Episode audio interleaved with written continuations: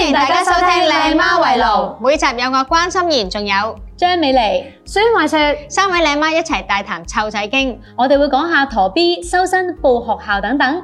如果你都係一位媽媽或者準媽媽，記得每個禮拜收聽我哋 podcast。提提你仲可以上超 good 嘅 YouTube 同埋 Facebook 睇翻我哋足本嘅錄影版添。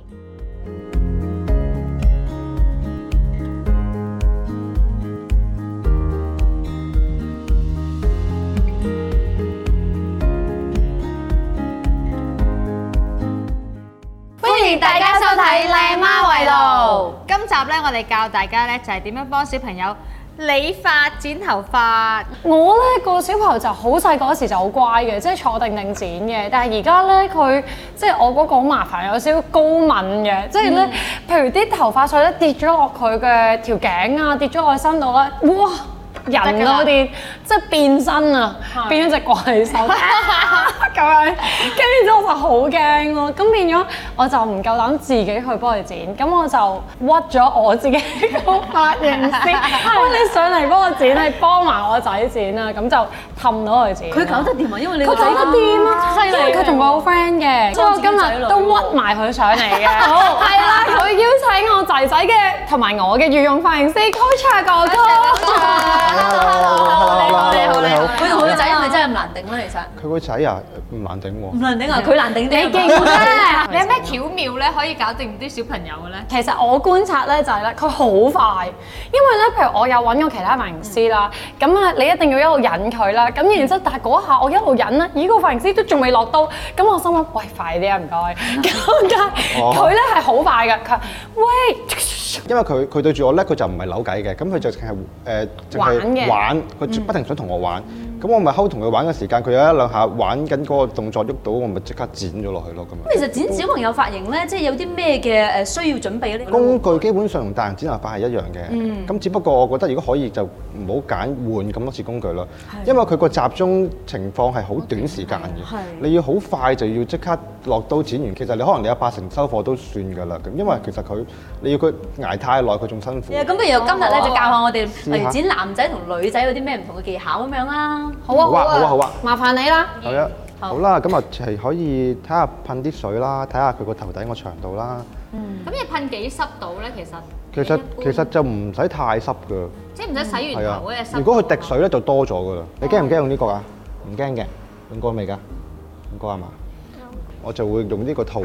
係咁呢個套咧就避免有陣時有啲人，因為佢如果佢呢個年紀咧都 OK 嘅，就算唔用呢個套。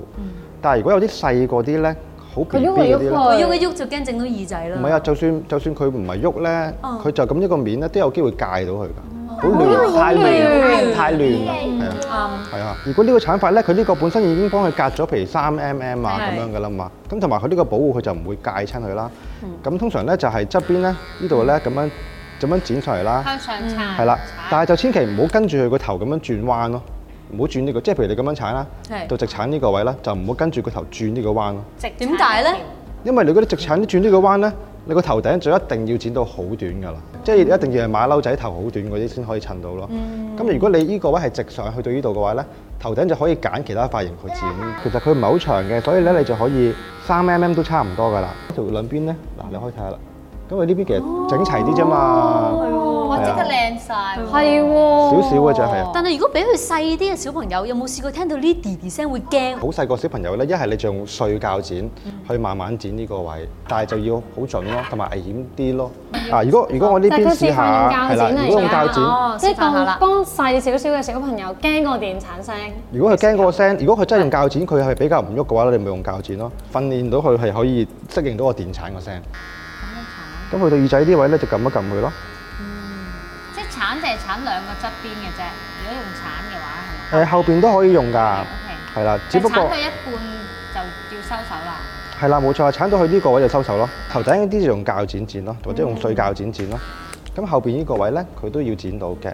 最緊要你心目中你見到佢個頭咧最拱嗰個位咧，你就唔好過嗰個位太多就到期啦。嗯，咁佢臨尾咧，你就可以拆咗呢個套啦，做少少呢個啲邊邊位可以靚啲、乾淨啲。如果你用電剪咧，你最緊要咧，你就係小心佢呢個電剪嘅，其實唔係小心呢度，呢度咧其實你掂到皮膚咧係唔會整親，係你要上面小心，呢橛你要小心呢度，即係唔好俾個面掂到佢。如果個面掂到佢咧，就一定損㗎啦。即係咁樣咧係 OK 嘅，咁佢即刻會乾淨咗嘅。係哦喎，條拉啊，即刻係啦，其實最難咧，男仔剪頭髮最難咧就係呢個位啦，要轉呢個彎啊。你要運用呢個角落頭啦，嗯呢、個角落頭都冇事嘅，因為你喺呢邊落噶嘛，就唔喺呢邊落噶嘛。即係點解整翻圓少少嘅，唔係直嘅，係啊係咪即係側邊都係圓圓地噶嘛？滴水可以睇下視乎佢生到幾低咯，多佢多滴水啲嘅，你咪可以留個滴水個型咯。佢冇乜嘅，你咪剪尖尖地即或係平同尖者都得平嘅平滴地，水係啊冇錯。就係咧，因為佢而家下邊呢度剷咗啦，係下邊用上高接洽呢個位啦。咁呢啲用碎鉸剪就得㗎啦。咁佢個技巧喺邊度咧？個技巧就係咧，咁咧就係咧，其實你把梳要喐得慢過你把鉸剪咯，即係你把梳上所個以慢慢上，上個速度個咧，鉸剪係快，係啦，，鉸剪就快喐，把梳就慢喐咯。其實剪小朋友嘅髮型咧，剪得靚，其實都同樣係要幾長時間㗎喎。係啊係咯。等咁等佢可就能即係要俾啲嘢佢做下咁樣係咪啊？係啊你幫嗱我你自己整啦 show 啦咁啊你。幫我整啦，唔該你啦，咁樣咯頭。先仲話冇咩剪咯，見到好似以為好短咯，其實都唔知幾多嘢剪仲有咁多嘢剪 啊！咁佢而家頭頂呢度咧係就咁咯，其實佢唔係好長嘅。係。咁咧你就可以用普通鉸剪啦，即係咁樣界一條線出嚟，拎起佢。我哋咪咁樣剪嘅。嚇屋企剪咧，我就建議通常你寧願即係寧願佢齊啲，你打橫剪，齊啲啊，寧願齊寧啲願齊啲，因為咧呢、個動作咁樣打動剪咧，你好容易剪到手指嘅。嗯，但係打洞剪咧，嗰、個長度點樣因咧？即係譬如你想佢係有一寸頭髮喺度嘅，嗯你咪你咪攞你呢度你攞個你攞嗰個位咧，就可能你夾半寸，留翻半寸喺度，剪咗你離開隻手嗰嗰少少頭髮走，佢就差唔多係嗰半寸嘅。哇！哦呢度最原來係最花時間。係，係啊，呢、個就係最考驗佢喐唔喐啦。嗯係咪差唔多剪完㗎？接近啦，淨係得我留音嘅就係程文山前面最前面嗰度。前面先係個精髓啊！哦，前邊炒咗就好濕滯啊成件事就 係咪啊？俾人係望啊，到就個樣就係冇啦。咁喺前面咧，佢可以剪少少斜斜地啦。咁你就由呢邊咁樣打直咁樣剪啦。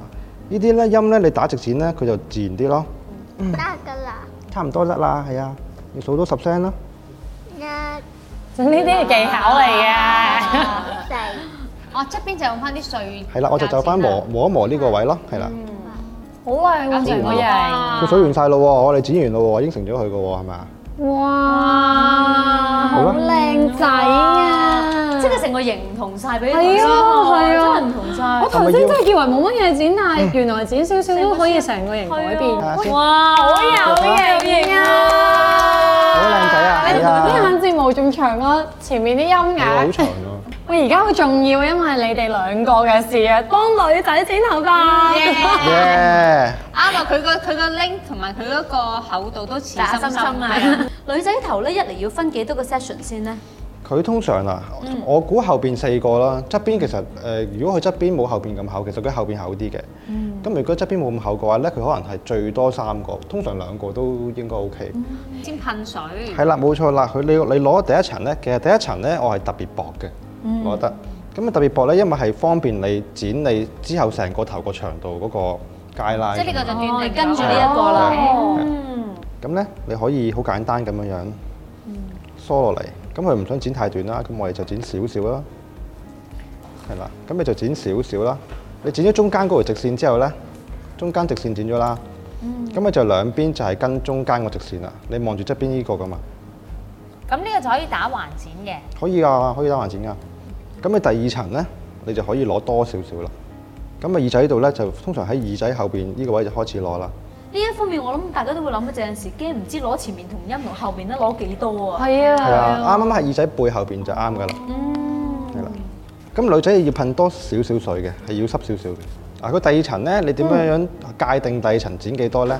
就係、你噴得好好濕啊嘛。你噴咗好濕咧，你就可以梳落嚟咧，你就可以揭喺呢度，就可以望到下邊。同埋有陣時咧，你噴得夠濕咧，你其實你梳落嚟咧，你都會望到條虛線嘅裏邊。裏面條虛線就係上一層嗰個髮嗰、個長度啦，你就可以沿住條虛線就剪啦。嗱，第二層咧就開始做可以做埋個薄薄地嗰個碎噶啦。咁咧你可以係你可以攞出嚟啦，咁咪就預多啲空間咯喺度。咁咧你就用呢把碎鉸剪啦。如果你咁樣樣揸住嘅話咧，個風喺下邊，啲牙就喺上面，係啦。咁就咁樣哦，拖落嚟咁樣。係啦。即即係會薄咗啦，已經係啦佢就會薄咗呢隻偷薄，即係坐喺藏喺中間嗰一層咁係樣。係啦，呢個就係第係啦三第三層啦哇第三佢真係層多頭髮喎，多係啊，好厚啊，真係厚。厚喎。所以今日揾佢嚟係啱係晒啱嘅啱晒。 sorry 啊，鉸剪咧係咁樣揸嘅。頭髮鉸剪咧，佢啲臂咧係闊過誒勞工鉸剪。同埋佢個，如果你係咁樣剪落去嘅話咧，即係其實我哋跟住原來剪淨係得喐手咁指公耐，嘅今日先知原來佢攞鉸剪，哦攞 錯攞錯，媽咪咪啊，滴汗啊，跟住哦，你穿無名指就啱㗎啦，係啊。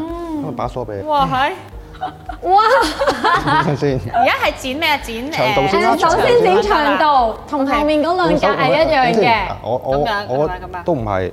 都唔係，都唔係 好緊張啊！咁樣嗱，睇拎開呢把梳啦，跟住你望到條虛線，你望唔望到啊？見到啊？咁咪就剪呢個位。但係你係手要指係啦，梳住咁樣同隻手指一齊落嚟，呢把梳住要鉸剪加呢個喎喂，哇係， 就我好驚掟返嚟啊！呢度睇到，你唔好講啦，個小朋友仲望驚到啲虛啊線而家啦，望到。啲虛線啦，係啦，虛線虛線係虛啦線。。好好啊！啊！我你冇諗過，我無名指只想代言。嗱，啊偷薄咧，其實頭先下邊嗰層我偷薄咗噶啦嘛，所以咧你就要攞翻呢個而家今次呢一層出嚟，咁樣梳出我哦哋嚟點啊樣啦。分翻呢一層出嚟啊，大佬？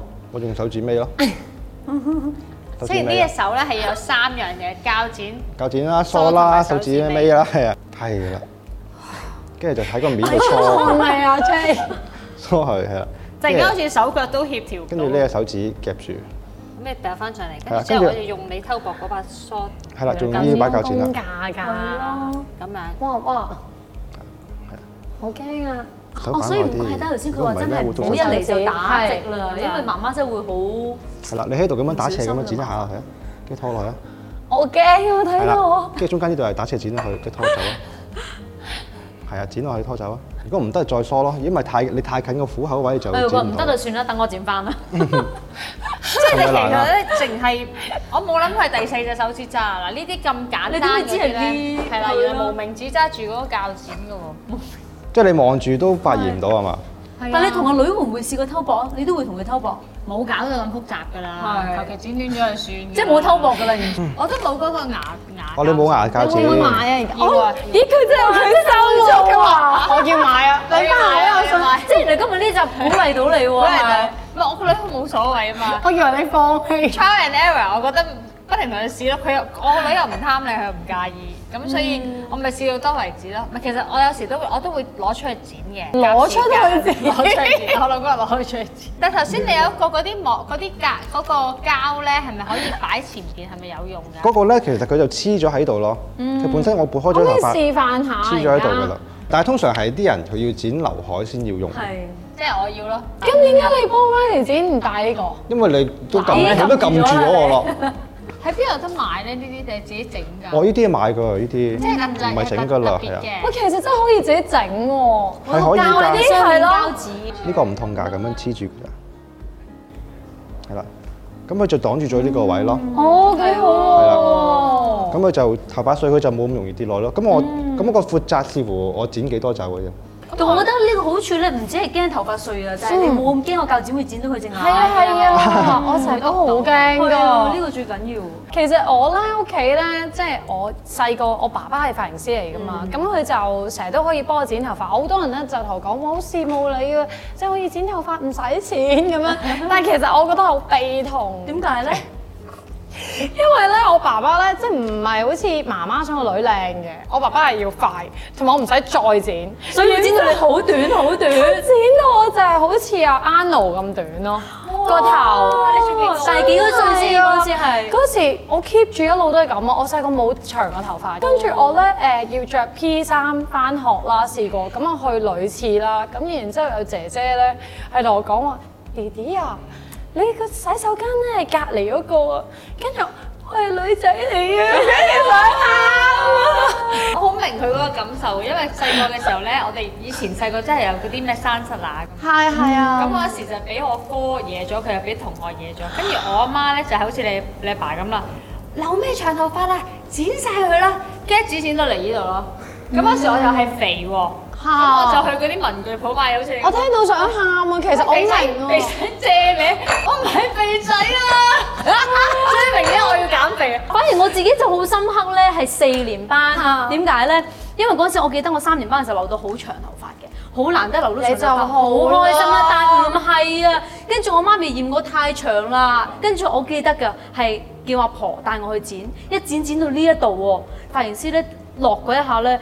你流流咗眼滴淚眼淚啊，係啊，因為真係好唔開心喊喎，係啊，剪完啦已經，嗯，好啦，好嘢，妹妹一定好開心啦，保持到個長度，但又偷薄咗啲頭髮。嗯，清爽得嚟咧，又可以摘到邊啊，最好噶啦。咁、今集好好喎，好多媽媽啦學到啦點樣幫佢哋嘅仔仔啦、女女啦剪頭髮，記得 subscribe 我哋超 good 嘅 channel。係啦，同埋 follow 我哋 Facebook、IG，同埋咧，如果你想有啲咩留言咧，留俾我哋咯喎，我哋下集靚媽圍爐再見，拜拜。